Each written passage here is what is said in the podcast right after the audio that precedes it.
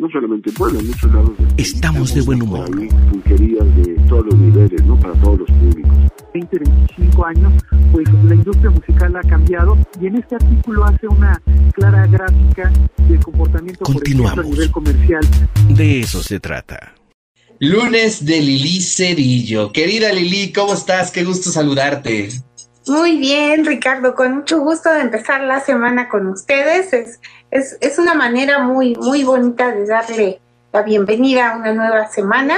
Y, y como tú dices, pues ya la última del mes de octubre eh, se ha ido, como, como dijera mi marido, lento y rápido, porque este año tuvo esa característica. Y al principio se nos hizo tan lento, una semana más de confinamiento, una semana más de cuarentena y demás, y, y de repente ya nos encontramos en el décimo mes, ¿no? Entonces, sí, qué barbaridad. Sí, sí, ha sido un año que ha cambiado mucho, hemos revalorado muchas cosas que teníamos y que no nos dábamos cuenta, ¿no? El, a, veces en son de queja decimos, ay, es que tengo tantos compromisos, tengo que ir a no sé dónde, ir a otra parte, una fiesta y no sé qué, una reunión con no sé Y no, no, no, todos intensos, tirados al drama y ahora añoramos esas reuniones y la, la vida social que teníamos, ¿no? Pero bueno, este, yo, yo creo que, que va a ser para bien que muchas cosas cambien. Este, pues todos los que sufrieron y están sufriendo esta enfermedad, yo creo que han tenido una experiencia muy, muy intensa y, a veces difícil de, comparar con otras ya vividas. Este, pues todos los que desafortunadamente han perdido a un ser querido, pues con mucha más razón, ¿no? Este, esta pandemia los, los ha marcado y bueno, pues los que todavía no nos hemos enfermado, que estamos bien y que la mayoría de nuestros seres queridos están bien, pues el gran reto es seguirnos manteniendo así, ¿verdad? claro, y bueno, pues además, eh, bueno, como lo veníamos charlando desde hace ya varios meses, ¿no? Sabíamos que octubre eh, o a partir de octubre se iban a complicar las cosas. Sí, sí, sí, sí, parece como crónica así como la novela de García Márquez, Crónica de una muerte anunciada, pues así, igualita, Crónica de una pandemia anunciada. De, un, rebrote anunciado, doctora. Exacto, entonces, este, sí comentábamos que no se le puede llamar segunda ola, a diferencia de lo que está pasando en algunos países europeos y asiáticos, que ahí sí es la segunda ola, porque subió, subió, subió, bajó, bajó, bajó a niveles este, casi basales, y, con nosotros pues nunca pasó eso, subió, subió, subió, bajó tantito y se mantuvo ahí. Entonces, pues aquí estamos. Este, e, eso nos hace ver que, que necesitamos reforzar muchas medidas si no queremos que esto se torne pues mucho más cruel e intensa la, la pandemia. Es que además debemos recordar históricamente, y, para ello el, el doctor Cuenya es muy bueno para recordarnos esta parte, eh, la historia de las pandemias no ha sido como que aparece y desaparece, no. O sea, la historia natural de una pandemia es aparece, tarda varios años, porque baja, sube, vuelve a bajar, hasta que finalmente o hay una cura o hay una vacuna o la gente ya se inmunizó o el virus perdió virulencia, o sea, pueden pasar todas esas cosas o todas esas a la vez. ¿no? Una por separado o, todas, que van a depender de todas ellas y de su interacción, el que nosotros podamos salir adelante airosos de esta pandemia, ¿no? Entonces yo, yo recuerdo mucho lo que tú decías, ¿no? De, de algunos chicos que decían que a ellos no les había tocado vivir nada emocionante. Pues, pues ya tienen muchas cosas emocionantes que contar a sus hijos, a sus nietos así como muchos abuelitos contaban de la revolución, pues ellos ya van a tener que contar de, la pandemia. Y, bueno, en ese sentido, yo creo que va mi intervención del día de hoy, porque hay hechos que nos preocupan. Sí, el, el primer hecho es el que la gente ya está viendo como normal una situación que no es normal y eso significa, traducido en el lenguaje de una persona es ya me olvido que la pandemia es pandemia, hago mi vida como si nada. Y, el hacer la vida como si nada significa exponerse más al virus, significa relajar las medidas que tenemos y que hemos llevado a cabo en muchos de los casos bastante bien. Y eso nos hace muy vulnerables. ¿Y a qué nos hace vulnerables? A que este repunte o, rebrote, como querramos llamarle, eh, vaya a cobrar más víctimas que la primera, ¿sí? que la primera tanda, que el primer brote. Y, eso históricamente sí se ha visto. O sea, eh, por ejemplo, influenza, la segunda vuelta de la influenza fue la que mató a más gente que la primera. Entonces, porque si nosotros vemos las estadísticas a nivel mundial, apenas estaremos rayando en un 10% de la población mundial que ha padecido la enfermedad. O sea, eso significa que habemos 90% de personas que no nos hemos enfermado, que somos vulnerables y que podemos ser víctimas del virus en cualquier momento. Entonces, este, hay que dimensionarlo. Otra cosa que preocupa es que las personas que se enfermaron este, ya se sienten inmunes, o sea, ya no, pues a mí ya me dio, ya para que me cuido, este, me relajo, ya ni quiero usar el cubrebocas, este, porque pues ya me dio, ¿no? Eh, el hecho de que ya les haya dado, desafortunadamente para este virus, no es sinónimo de inmunidad menos permanente, o sea, la persona a lo mejor los niveles de anticuerpos que tiene y que le van a durar unos dos, máximo tres meses, los van a proteger y, y, los van a ayudar. Pero eso no significa que no se puedan volver a infectar. Y ahora con otro, otra cepa de virus, porque además hay que ver que por otro lado el virus ha sufrido ya algunas mutaciones y entonces independientemente de que ya nos hayamos enfermado, para nuestro sistema inmune va a ser otra vez alguien nuevo, un virus nuevo, ¿no? Entonces, o, casi nuevo, entonces contra el cual hay que montar mecanismos de defensa. Entonces, todo eso nos hace ver que el panorama no es tan, tan halagador, ¿no? O sea, nos vamos a enfrentar a, situaciones que todavía ahora no podemos predecir del todo o del todo bien, ¿no? Porque eh, si bien se esperaba este este repunte en algunos países, en otros nunca pensaron que tuviera eh, la intensidad que está teniendo, ¿no? Y vemos a los países europeos, a Francia, al Reino Unido, a España y a Polonia, o sea, muchos países que ya tienen el problema encima y que están regresando al confinamiento. Y entonces, otra vez, como el círculo pernicioso que es, lo que sucede es que las actividades económicas se bajan, que las personas tienen que salir por cuestiones económicas para sobrevivir y que el virus pues, no se va. O sea, tradúzcase, el virus no se va y se queda aquí un tiempo todavía más largo, ¿no? La esperanza que todos tenemos es el de las vacunas y que éstas se desarrollen y sean exitosas y que empiece la producción masiva de la vacuna pero eso no significa que todos vamos a tener acceso a la vacuna. O sea, empezarán, ¿no? empezarán por el sector salud, o sea, que son los más expuestos y por razones lógicas a ellos les tienen que tocar primero, ¿no? Este, pues ellos son los que están en el campo de batalla.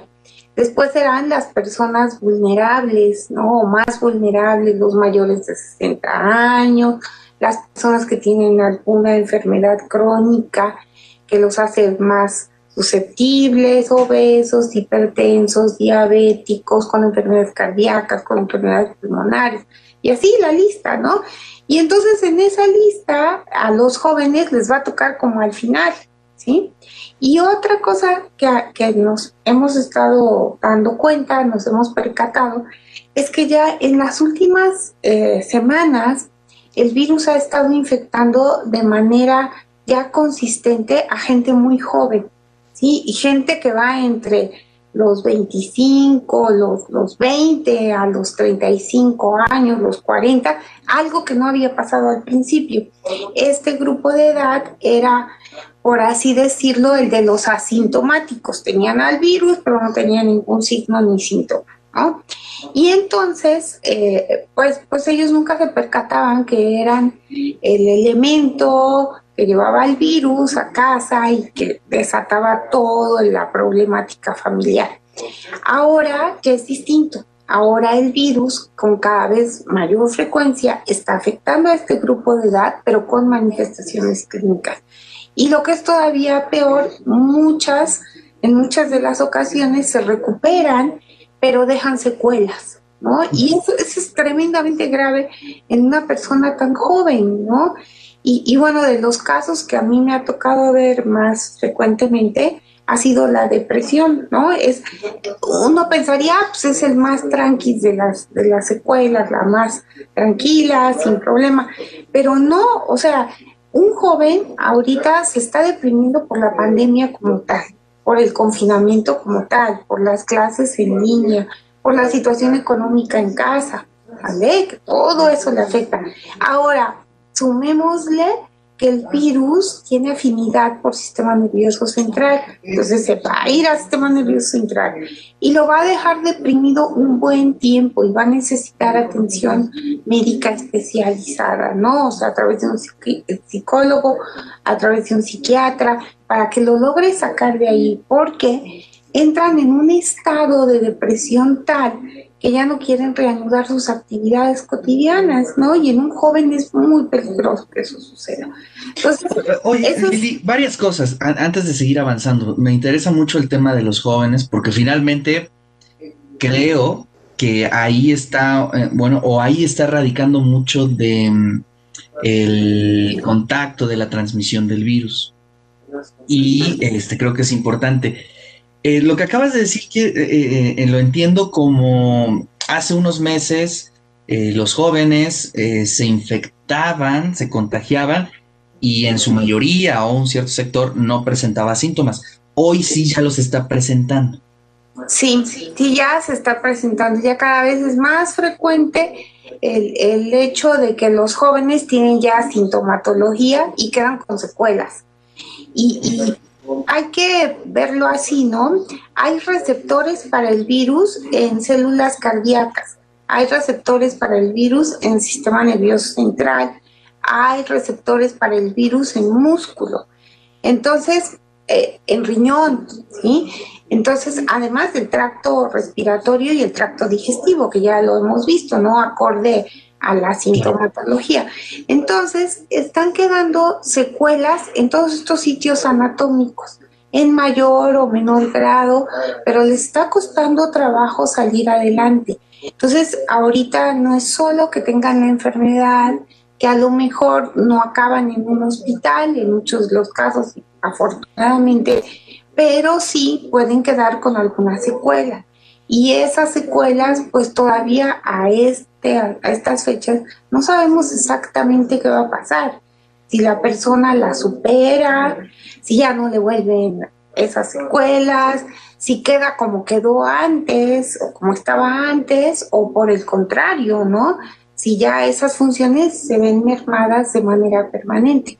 Entonces, ese, ese, es un problema ya grave que estamos viendo cada vez más frecuente entre los jóvenes y que pues, pues no lo imaginábamos. Realmente yo no lo imaginaba hasta que empecé a ver más casos, más casos y, uno dice, pues sí. O sea, en el primero dice uno, bueno, pues, pues fue la mala suerte. Pero ya cuando el patrón se empieza a repetir más frecuentemente es cuando se prenden los foquitos de alerta. Oye, es que eso es, eso es em, sí, muy, muy, muy, muy difícil, este Lili, porque estoy pensando que quizá a lo mejor los jóvenes de esa edad, pues todavía tienen mucho camino por andar y el estar con alguna afectación, pues llámale respiratoria o de otro tipo por el resto de su vida, o sea, obviamente a nivel personal afecta, pero en términos de política de salud, de educación, se convierte en un grave problema. Efectivamente, ¿no? Solamente pensemos en una, en un tipo de complicación, la, depresión, nada más en. O sea, ¿qué vamos a hacer con tantos chicos en estado de depresión? ¿Sí? O sea, no son suficientes los recursos a nivel de atención del sector salud para este grupo de personas, ¿no? O sea, habitualmente no está pensado, planeado ni demás el sector salud, ni está listo para enfrentar una problemática así, nada más esa. Ahora, a nivel de los maestros, o sea, los maestros también vamos a tener que aprender a ayudar a los jóvenes en ese sentido. Y solamente en esta secuela, ya no vayamos a las que implican desempeño en la actividad física, ¿no? O sea, un joven ya no puede practicar el deporte que le gustaba, y este e, es otro golpe fuerte para, para cualquier joven, ¿no? Y a eso aúnale, pues, eh, a lo mejor alguna otra función que se ve disminuida, bueno, pues, pues sí, el panorama no, no, no pinta nada bien. Es un virus que nos está haciendo aprender cosas nuevas desde el punto de vista de la inmunología, de la relación parasito-hospedero, de la tríada ecológica. O sea, es un reto, un reto para todos.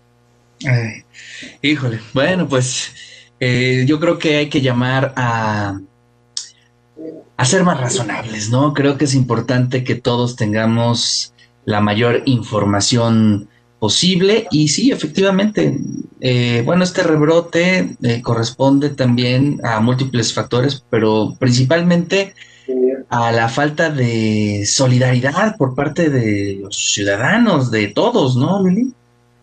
Sí, sí, de aquellos que no quieren ponerse el cubrebocas, que lo traen en la mano, de bufanda, de diadema, este, los que se lo ponen pero nada más les cubre la boca y toda la nariz va de fuera. Entonces, todos, todos ellos, ¿no? De, de los que siguen haciendo reuniones y siguen organizando torneos de fútbol y de cuántos deportes se les ocurre. Entonces, todos ellos, pues uno entiende, ya están hartos, no todos estamos cansados, todos quisiéramos regresar a esa vida cotidiana que teníamos, pero pues no se puede, o sea, nos tocó esta vivir, pues vamos a vivirla y vamos a vivirla lo mejor posible siendo responsables, ¿no? Y pensando que en la medida en que me cuido yo, te cuido a ti, cuido a todos mis seres queridos. Nos están llegando algunas preguntas, doctora, dice Silvia Torres. Yo soy de la idea que los adultos jóvenes son los primeros que deberían recibir la vacuna contra el COVID cuando la haya. ¿Qué opinas, Lili? Ay, yo, yo creo que si hubiera suficiente cantidad nos tocaría a todos pero desafortunadamente no es así. O sea, pensemos cuántos habitantes tenemos en este planeta y, cuántos son vulnerables, ¿no? Este, alguien en, quien definitivamente nadie cuestiona son las personas que están en el sector salud. O sea, si no hay quien nos cuide cuando nos enfermemos, pues, pues quién sabe que sea de nosotros, ¿no? Entonces, ellos es indiscutible. De ahí en fuera, pues los otros grupos de edad sí es muy, muy cuestionable a veces. Este, sí estoy consciente de que los jóvenes este, tendrían que, ser vacunados de primera instancia y sobre todo a lo mejor un criterio para, para vacunar a los jóvenes es también con quién conviven, ¿no? En casa si hay un adulto mayor, un abuelo, una abuela, si tienen un enfermito de cáncer, por ejemplo, este, o de alguna inmunodeficiencia, por supuesto que esos jóvenes tienen que ser vacunados, porque son los que van a llevar el virus a casa, ¿no? Pero es una decisión muy difícil, sí, es, es, una decisión como que pues tengo un pan y tengo cinco hijos y pues, lo tengo que dividir entre cinco y a lo mejor uno es más glotoncito y pues ya se comió un plato del de junto. Entonces es, es lo mismo, ¿no? Desafortunadamente ahorita. Otra pregunta, doctora. Eric Flores dice, pregunta para la doctora, ¿ya tienen vacuna de influencia en el hospital universitario? No sé, la verdad no sabría decirle para qué digo mentiras. Yo platiqué con, la epidemióloga eh, del hospital hace como dos semanas y me dijo que, bueno, pues ya estaban por llegar las vacunas. Yo espero que ya no tarden o a lo mejor ya llegaron. Es, es cuestión de que se acerque al, al HU para ver. Lo que sí ha aumentado muchísimo la demanda de la vacuna, porque por la fortuna nuestra la gente se está preocupando por vacunarse y porque además hay una gran demanda a nivel mundial, ¿no? Este, la gente igual que aquí en todas partes del hemisferio norte está preocupado por por lo menos eliminar a uno de los enemigos invisibles. Pues sí, sí, sí, sí, y la de la posible complicación, ¿no? Al tener las dos, que también se puede, se puede dar. Presentar.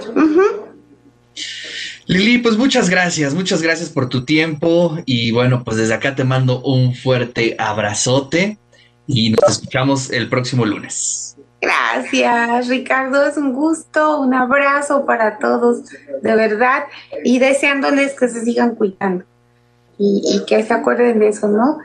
Ser responsables es lo único que nos puede llevar a buen puerto. Así es, Lili. Pues muchas gracias.